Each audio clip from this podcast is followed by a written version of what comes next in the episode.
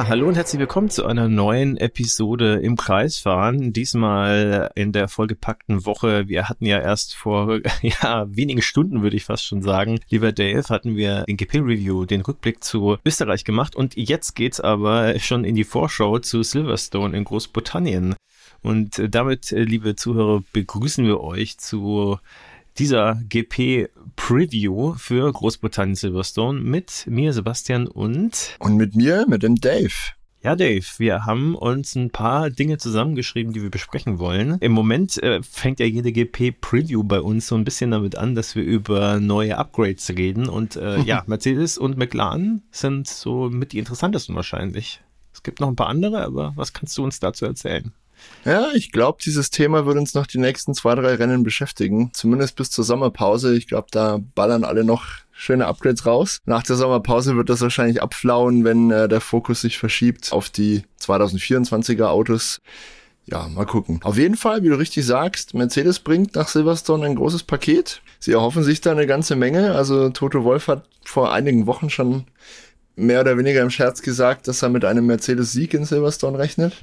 Mal gucken, vielleicht weiß er Dinge, die wir nicht wissen. Also mit Sicherheit, aber in Bezug auf die Leistungsfähigkeit von Mercedes, mal schauen. McLaren wird auch die zweite Ausbaustufe des großen Upgrades zünden. Den ersten Teil hatte ja Lando Norris schon in Österreich am, am Auto. Wir sind nicht ganz sicher, ob jetzt Oscar Piastri auch gleich beide Ausbaustufen kriegt oder erstmal die eine, die Norris am letzten Wochenende hatte. Werden wir sehen müssen.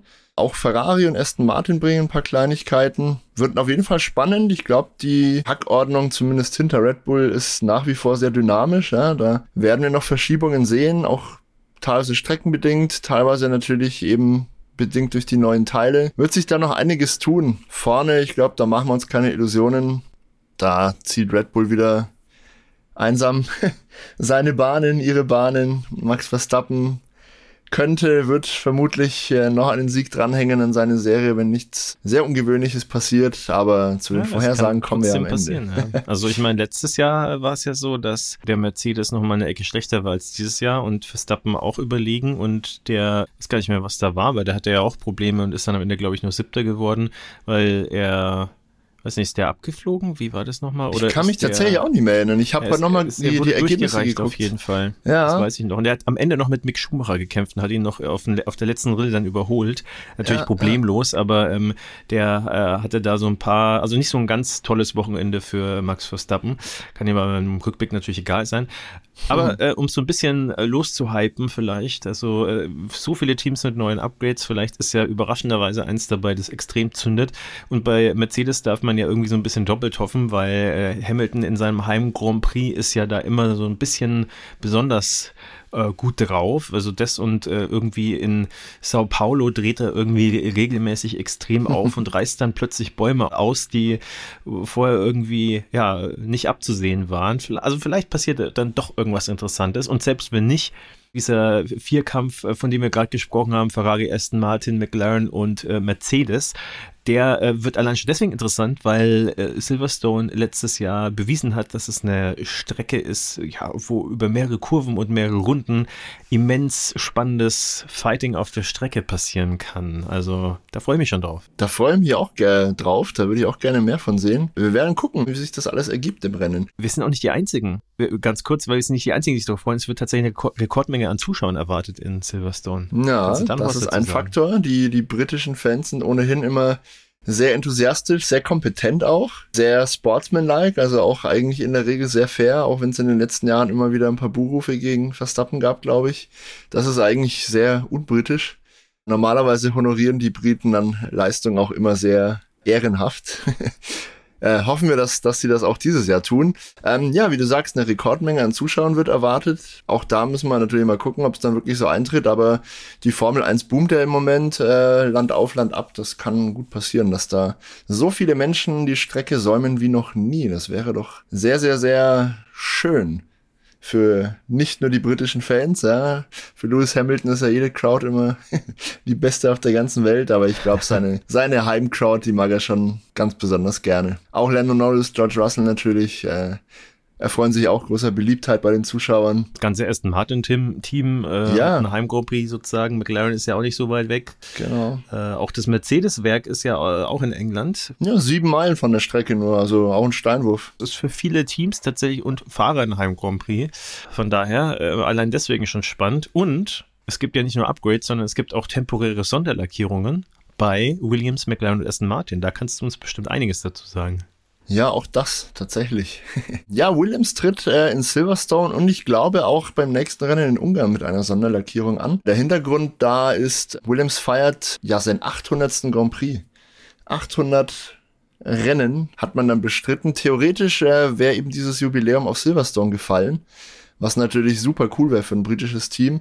Durch den Ausfall des, des Imola Grand Prix äh, in, in, San Marino dieses Jahr ist aber der eigentlich 800. Äh, Grand Prix numerisch jetzt Ungarn. Ja, Williams zelebriert es einfach auf die Weise, dass sie halt beide Rennen mit der Sonderlackierung bestreiten. Kann man ihnen ja nicht verwehren, das ist eine super Sache. Heute gingen auch Fotos rum. Sieht ganz schick aus. Also alles äh, in Blau gehalten, wie gewohnt sind und die Motorabdeckung, da ist so eine halbe britische Fahne zu sehen. Es säumen auch hier und da äh, die, die Zahl 800 natürlich, die Karosserie. Sehr hübsch. Bei McLaren und Aston Martin ist es ein bisschen anders. Da ist die Motivation jeweils sponsorenseitig, sage ich mal. McLaren feiert ja sowieso äh, 60-jähriges Firmenjubiläum dieses Jahr. Das war ein Anlass und sie bringen ein Hauch der Chrompfeile wieder zurück, die wir ja zwischen, oh, ich glaube 2006 und 2014 in der Formel 1 gesehen haben. Und 2008 hat in einem solchen Chrompfeil Lewis Hamilton ja seine erste Weltmeisterschaft geholt. Just äh, in diesem Jahr ist auch die erste Version von Googles Chrome-Browser erschienen. Und äh, da schließt sich dann wieder der Kreis, denn äh, Google ist ja seit geraumer Zeit Sponsor bei McLaren und die haben sich überlegt, dann feiern wir doch in einem chromefarbenen McLaren äh, sozusagen diesen Anlass und, und schlachten es ja medial ein bisschen aus.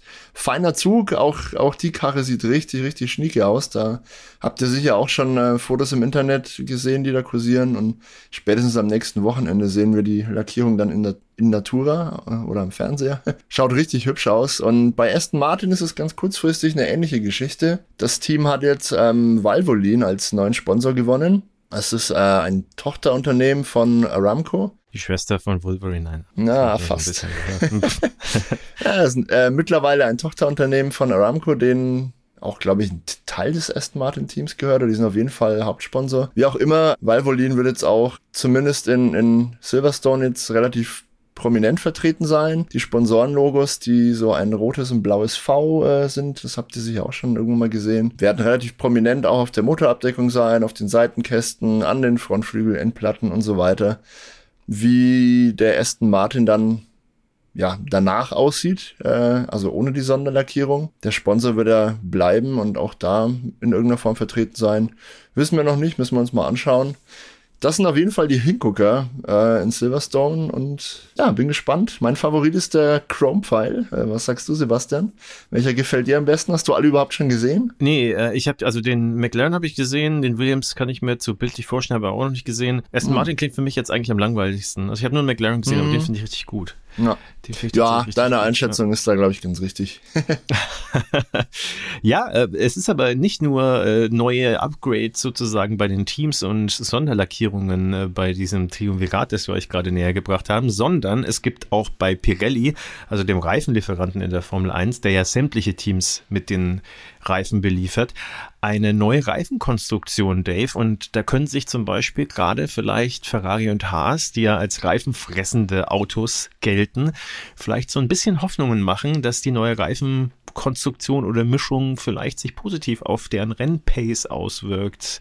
Hast du da nähere Infos? Mm, also es ist nur bekannt, dass die neue Reifenkonstruktion, die Pirelli mitbringt, ja ein bisschen robuster ist. Das heißt, der, der Reifen geht nicht ganz so schnell in die Knie, wenn er mal aus dem Temperaturfenster fällt. Wie groß da der Unterschied ist, kann man nicht sagen. Und der, der Unterschied ist natürlich ja auch bei allen anderen Teams genauso da. Wird man gucken müssen, ob das vielleicht ein kleiner Rettungsanker ist, vor allem für Haas, weil ich glaube, Ferrari hat äh, ja den Reifenverschleiß jetzt ganz passabel im Griff in den letzten zwei, drei Rennen gehabt. Äh, aber gerade Haas braucht da wirklich Unterstützung. Oder ja, sie müssen ihr Auto einfach äh, tatsächlich umbauen. Sagt sich so einfach, ja. Das Problem ist natürlich bekannt Die finanziellen Mittel und die Manpower sind natürlich ein ganz anderes Thema, auch das Know-how. Das macht man nicht mal eben über Nacht, aber ich bin mir relativ sicher, dass auch Haas dieses Problem in diesem Jahr noch in den Griff kriegt und fürs nächste Jahr wahrscheinlich komplett abgestellt hat. Hoffen wir es auf jeden Fall mal. Ja, dieser Pirelli-Reifen wurde, glaube ich, in Barcelona auch schon von allen Teams mal getestet in einem freien Training. Also die Teams wissen ungefähr, was sie erwartet. Und der Zeitpunkt ist auch nicht ganz zufällig, denn äh, Silverstone ist natürlich eine sehr anspruchsvolle Strecke für die Reifen. Wir erinnern uns an das ein oder andere Rennen, wo massenweise Reifen tatsächlich geplatzt sind. Hoffentlich nicht dieses Mal, aber ich denke nicht. Nee, nein, ich bin überzeugt. Sind ja bekannt dafür, dass die sehr robust sind. Und soll ja, ja auch sogar noch mal robuster sein, also deswegen. Genau, eben. Ja. Ich glaube, dieses Jahr können wir getrost äh, damit rechnen, dass da keine Reifen irgendwie kaputt gehen. Wir werden gucken müssen, wie sich das äh, performancemäßig auf jeden Fall auswirkt. Und auch äh, für die anderen Teams gilt natürlich auch, das ist ein anderer Reifen, eine leicht andere geendete Konstruktion. Das heißt, äh, die Anforderungen daran, den Reifen entsprechend ins, ins richtige Fenster zu bringen, sind auch andere. Da könnte das eine oder andere Team vielleicht schon drüber stolpern, wer weiß all, alle Simulationstools bringen da halt nicht so viel, wenn man einfach noch keine oder sehr wenig handfeste Daten hat, mit denen man die, die Simulationen eben füttern kann. Also ein Hauch von, von Unwägbarkeit äh, spielt da auf jeden Fall mit. Mal gucken, wie sich es auswirkt. Ich bin sehr gespannt. Wir können ja auch an der Stelle einen Mini-Exkurs und Mini-Ausblick auf nach dem Silverstone-Rennen, also die Woche nach dem Silverstone-Rennen oh ja. bringen, weil wo wir gerade bei Reifen sind, das hat ein bisschen was damit zu tun. Ist so ein bisschen unterm Radar gewesen jetzt in den letzten Tagen. Also ich habe das jetzt nur so am Rande mitbekommen, aber es ist echt interessant, weil ich glaube, McLaren und Mercedes sind die zwei Teams, die dann mhm. in der mhm. Woche darauf in Silverstone Kotflügel testen. Also praktisch Abdeckungen über den Reifen. Und das ist für die Formel 1 natürlich was, ja, äh, ich glaube, das war tatsächlich so in der Form noch nie da. Äh, die Indycars, die fahren, wenn mich nicht alles täuscht, mit solchen Abdeckungen inzwischen. Und äh, die Formel E kennt man ja auch mit Abdeckungen über den Reifen. Das äh, hat wahrscheinlich du kannst es gleich besser erklären, aber wahrscheinlich zwei Gründe. Einmal eben äh, im Regen, dass weniger Wasser aufgewirbelt wird. Und andererseits vielleicht auch nochmal so ein Sicherheitsaspekt, weil äh, wenn äh, Formel 1 Autos mit den offenen Reifen aneinanderstoßen bei hoher Geschwindigkeit, dann ja, ist eigentlich nur noch Beten angesagt. Das passiert zum Glück nicht wirklich, ja, aber wenn es dann mal passieren sollte, dann äh, ist die Wahrscheinlichkeit hoch, dass einer von beiden abhebt. Ähm, so ja unter anderem da schließt sich der Kreis. Letztes Jahr Guan Yu Zhou, ja, äh, in Silverstone mhm. am Start, mhm. ist mit George, George Russell genau so aneinander geknallt. Beim Start zum Glück noch nicht mit höchster Geschwindigkeit, aber den hat's äh, direkt aufs Dach gelegt und ohne den Halo, da hätte es ihm, ich sag's jetzt mal ganz drastisch, den Kopf abgerissen wahrscheinlich. Ähm, so äh, sah das spektakulär und schlimm aus, aber er ist dann unverletzt quasi ausgestiegen. Ähm, ja, glaubst du, es ist ein Sicherheitsaspekt auch, also was jetzt Crashs angeht, oder dass es nur um, in Anführungsstrichen, nur um äh, dieses Verhalten bei Regen angeht? Weil du kannst jetzt, auch wenn es England ist, kannst du nicht damit rechnen, dass es dann direkt äh, regnet dann. Also ja. erleuchte uns. nee, also ich denke, man wird die Strecke künstlich bewässern äh, und soweit ich das mitbekommen habe, geht, geht es nicht um ähm, ja, Kotflügel, die so sozusagen den ganzen Reifen umschließen. Damit müssen wir nicht rechnen. Es geht tatsächlich um relativ kleine Elemente hinter den Hinterrädern sozusagen. Also, also vorne zum Beispiel gar nicht. Nee, vorne gar nicht und auch sozusagen innen, innen zwischen den Achsen äh, auch nicht. Es geht wirklich nur darum, dass hinter dem Hinterreifen ein, ein kleines Stück, ja, wahrscheinlich Carbon dann irgendwie rumhängt, das verhindern soll, dass ja, zu viel Gischt von den Reifen aufsteigt. Es ist ja tatsächlich ein, ein Problem bei der aktuellen Autogeneration, dass noch mehr Wasser aufgewirbelt wird, wie äh, ja, im Vergleich zu ja. vorher einfach. Ja. Genau. Weil das Wasser jetzt eben nicht nur durch die Reifen aufgewirbelt wird, sondern auch noch äh, enorm durch den Unterboden, der jetzt durch den Ground-Effekt natürlich sehr viel Luft unter dem Auto durchleitet und auch beschleunigt und im Hinblick der aerodynamischen Thematik mit dem Hinterherfahren und der Dirty Air und so weiter die Luft besonders hoch aufwirbelt, damit die quasi über das hinterherfahrende Auto drüber geleitet wird, damit der hinterherfahrende sozusagen nicht so viel verwirbelte, schmutzige Luft vor sich hat und eben nicht so viel Zeit verliert, wenn er einem hinterherfährt. Das ist aerodynamisch betrachtet clever und sinnvoll. Hat man jetzt aber ein Regenrennen, ist es natürlich doppelt blöd, weil die Gischt, die dann noch höher aufsteigt, natürlich auch länger braucht, um wieder runterzufallen, somit dass du permanent mehr Wasser in der Luft, was der Sichtbarkeit natürlich schadet. Und, und, und wir hatten jetzt auch am vergangenen Wochenende in Spa wieder diesen schrecklichen Unfall, über den wir im letzten Podcast auch äh, gesprochen haben, in einer Nachwuchsserie. War im Prinzip ja ein ähnliches Thema, ja. Also ganz, ganz, ja, feuchte Strecke, nasse Strecke, Regen und Massenunfall und in der Gischt konnten die Hinterherfahrenden einfach gar nicht erkennen, was vor ihnen los ist. Entsprechend, ja, kam es dann zu einem ganz, ganz furchtbaren Zusammenstoß. Und das möchte man natürlich, die vier ist ja für alle Rennserien verantwortlich, die unter ihrem Dach sozusagen stattfinden, möchten sie natürlich für alle Rennserien vermeiden und testen jetzt eben in der höchsten Se Rennserie, wo nicht nur die meiste Popularität, sondern auch die höchsten Geschwindigkeiten auftreten, testen sie da eben solche neuen Technologien. Mal gucken, was passiert. Ich weiß nicht, ob da irgendwelche Ergebnisse kommuniziert werden, wann man da was ich erfährt.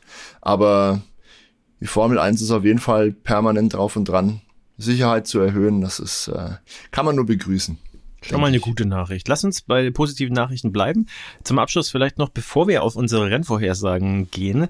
Es gab noch die Meldung, es, der Rennkalender für 2024 steht fest. Und, der provisorische, äh, ja. Der provisorische, ja. Aber es ist schon mal eine Sache auffällig. Und zwar, es gibt äh, drei äh, GP an einem Samstag. Da äh, musst du mich dann gleich aufklären, was es damit auf sich hat. Mhm. Es gibt drei Triple Header, also praktisch dreimal folgt an drei aufeinanderfolgenden Wochenenden drei Grand Prix. Ne? Also praktisch Woche 1 Grand Prix, Woche 2 direkt das äh, Wochenende danach Grand Prix und auch am Wochenende danach auch wieder Grand Prix. Also da können wir uns drauf freuen. Die ich weiß nicht, ob wir uns da so drauf freuen können. Das ist ein Haufen Arbeit für uns. Also für, für, für, uns nicht, für Formel 1-Fan generell kann man sich, glaube ich, darauf freuen. Es gibt dann 24 statt 23 Rennen und äh, China ist zurück. Und äh, wichtigste Meldung eigentlich im Zuge dessen, die Formel 1 hat einen großen Schritt gemacht, um ja weniger Reiseemissionen äh, zu emittieren. Also ganz kurz, der Löwenanteil tatsächlich der Luftverschmutzung, ja, der CO2-Verschmutzung durch die Formel 1 kommt nicht durch die Rennen selber zustande, sondern durch die Reisen, weil äh, die Teams haben ja so viel praktisch Equipment und Autos und hast du nicht gesehen, Personal. Diese, durch die Weltgeschichte genau äh, ja bringen müssen. Das äh, macht extrem viel aus. Und die Formel 1 hat gesagt, okay, wir versuchen möglichst, äh, ja, äh, erst den asiatischen Raum, dann äh, Amerika, dann Europa. Das hat nicht ganz geklappt, aber das ist schon sehr, sehr viel, ja, wie soll ich sagen, äh, geballter als jetzt noch dieses Jahr. Und das ist eine gute Nachricht, würde ich sagen. Also hilft sicherlich enorm. Ist auf jeden Fall ein sehr guter Schritt, ja. Hat dann solche Konsequenzen wie, dass äh, Suzuka zum Beispiel schon äh, Anfang April stattfindet. Wir haben dann am Völlig Anfang des Jahres. Ja. Bitte? Völlig gaga, wenn man, wenn man seit mehreren Jahrzehnten vom einschaut. Das ja. war immer so am Ende vom Rennkalender. Genau, genau. Ja, hat den Hintergrund, dass äh, die Saison natürlich im arabischen Raum losgeht. Mit Bahrain, Saudi-Arabien wieder. Dann geht's nach Australien, glaube ich. Äh, dann eben Suzuka. Also es ist mehr oder weniger, ja, entfernungstechnisch schon klug, klug gebaut. Es gibt zwei Ausreißer, die mir aufgefallen sind. Einmal geht's etwas antizyklisch plötzlich in die USA nach Miami und dann wieder zurück nach Europa wieder. Und dann geht's von Europa auch nach Kanada. Das sind zwei Rennen, wo ich mir sage, ja, das ist, äh, hätte man vielleicht anders lösen können. Kann man wahrscheinlich in der Zukunft. Ich glaube, die Verträge sind gemacht und die sichern den äh, Rennstrecken oft auch einen Zeitpunkt im Jahr zu. Eventuell ja einerseits dessen. Äh, das mhm. ist ein Faktor, weil man ja teilweise Jahre vorausplant, auch mit anderen Rennserien mhm. und so weiter. Und genau. was ich mir auch vorstellen kann, dass es bei dem einen oder anderen Land auch Gründe hat wegen Wetter. Also dass genau. es zu mhm. bestimmten Jahreszeiten einfach dann zu große Wahrscheinlichkeit ist, dass da schlimme Regenfälle gibt und so weiter und so fort. Ja, wird schon irgendwie Sinn machen. Wahrscheinlich verbessern sie es auch weiter. Ist auf jeden Fall ein guter Schritt. Ja. Und da wir diesen nicht äh, wieder eskalieren lassen wollen wie äh, die GP-Review, würde ich sagen, springen wir doch, springen wir doch am besten direkt in die Prediction für. Ich würde gerne noch kurz die, die Samstags-Grand Prix äh, stimmt, auflösen. Ja, stimmt, da wolltest sorry. du, wolltest du ja wissen, was es damit ja. auf sich hat. Also Las Vegas wird sicher einer davon sein. Das haben wir mhm. auch dieses Jahr schon, dass der für uns am Samstag stattfindet. Das liegt daran, dass das Rennen äh, in USA natürlich abends stattfindet, damit es spektakulär ist und durch die Zeitverschiebung wäre das bei uns dann in der Nacht von Sonntag auf Montag, was natürlich für die TV-Einschaltquoten eine Katastrophe wäre. Deswegen hat man das jetzt so gelegt, dass das Rennen in Europa sozusagen am Samstagabend, Samstagnacht stattfindet. Und die anderen zwei Grand Prix, die an dem Samstag stattfinden, äh, sind Bahrain und Saudi-Arabien tatsächlich. Das hat man deswegen gemacht, um äh, den Ramadan zu ehren, der da wohl äh, ah. in diesem Zeitraum ist, der islamische Fastenmonat. Und Ich glaube, die haben da auch strenge Auflagen, was äh, Arbeiten am Sonntag angeht oder dergleichen. Bin äh, religionstechnisch äh, nicht so bewandert, man möge es mir nachsehen. Sind es Bin bekennender Atheist. Bitte? Sind es Nacht-Grand bisher gewesen? Äh, ja, abends zumindest, ja. Ja, weil du darfst ja äh, im Ramadan erst äh, nach Sonnenuntergang was zu dir nehmen. Mhm. Ähm, ja, ja, vielleicht deswegen. Vielleicht Bin kein Experte, das wird wahrscheinlich damit ja. zu tun haben. Ja. Auf jeden Fall sind das äh, die Gründe dafür, dass wir drei Grand Prix an dem Samstag haben. Also merkt euch vor, wir werden es sicher noch Thema öfter erwähnen. Aber jetzt, Gut, Predictions, auf geht's. Wer macht den Anfang, du, ich? Ich habe jetzt so viel geredet, mach du mal. also, ähm, was, äh, was machen es wir? Es geht also, um Silverstone. Wir sind jetzt wieder in Großbritannien. Genau, wer hat die Pole Position, muss ich sagen, und wer äh, wird erster Nee, Pole Positions, Pole Positions machen wir nur im, Nur auf Instagram? Ja, also ja. an der Stelle dann auch folgt uns auf Instagram, dann könnt ihr nämlich auch schauen, wer bei den Pole Positions falsch liegt oder ob wir es beide sind. Ja, okay, gut. Platz eins, äh, ich werde äh, trotzdem sagen, weiterhin Max Verstappen. Das ist einfach ein No-Brainer. Da muss schon wirklich was schiefgehen wie letztes Jahr, dass das eben nicht eintritt. Ich sage Platz zwei tatsächlich Lewis Hamilton. Der wird, wenn das äh, Mercedes-Upgrade zündet, und ich vermute jetzt auch einfach mal die schlechte Performance von dem Mercedes-Team in Österreich war trackspezifisch. Äh, ich kann mich erinnern, dass 21 da zum Beispiel auch der Mercedes nicht so gut ausgeschaut hat gegen den Red Bull. Wäre jetzt einfach mal meine Vermutung. Und ich sage mal Platz drei. Äh, ja, ich würde zwar sagen, gerne irgendwie Alonso, aber ich glaube, Perez hatten wir auch äh, in der GP-Review sozusagen vom Österreich Grand Prix, hatte ich das schon gesagt, aufsteigende Form. Ich glaube, der meldet sich zurück und wird Dritter. Cool, klingt gut. Äh, ich bin gerade noch am Überlegen und am Hirnen. Ich sehe schon, wie, was Hä? du eingetragen hast hier in die Prediction. Ja, ja, pass auf, pass Spannend. auf. Wir, wir haben ja die letzten Grand Prix Vorhersagen schon so gemacht, dass du angefangen hast und äh, du hast den konservativen Tipp äh, abgegeben und nicht den Clown. Ich glaube, das behalte ich mir wieder bei. ich äh, behaupte, Max Verstappen wird nicht gewinnen am Sonntag in Großbritannien. Warum auch immer, irgendwas kann ja passieren, wird passieren. Vielleicht geht mal ein Boxenstopp schief, vielleicht scheidet er aus, vielleicht hat er einen Defekt, vielleicht wird er in einen Unfall verwickelt. Die Gründe sind ja mannigfaltig und irgendwann reißt auch die schönste Serie. Kurzum, mein Tipp für den Rennsieg ist Sergio Perez. Der ist in guter Verfassung. Und er ist eigentlich, wenn alles normal läuft. Ne? Bitte? wenn er es jetzt endlich mal wieder ins Q3 schafft, dann. Ja, das, ja. das wäre Voraussetzung, ja. Ja, wenn alles normal läuft, ist er im Prinzip der erste, äh, erste Verfolger von Verstappen, der dann abstaubt, wenn da was schief läuft. Auf Platz zwei sehe ich Carlos Sainz, der letztes Jahr gewonnen hat, seinen ersten Rennsieg in Silverstone geholt hat. Er war auch in äh, Österreich bärenstark meiner Meinung nach, also ist auch richtig gut in Form. Sofern der Ferrari mit den Reifen gut klarkommt, könnte ich mir tatsächlich vorstellen, dass, dass sie da ganz gut am Start sind. Und weil es irgendwie cool wäre, setze ich auf Platz 3 mal Lando Norris.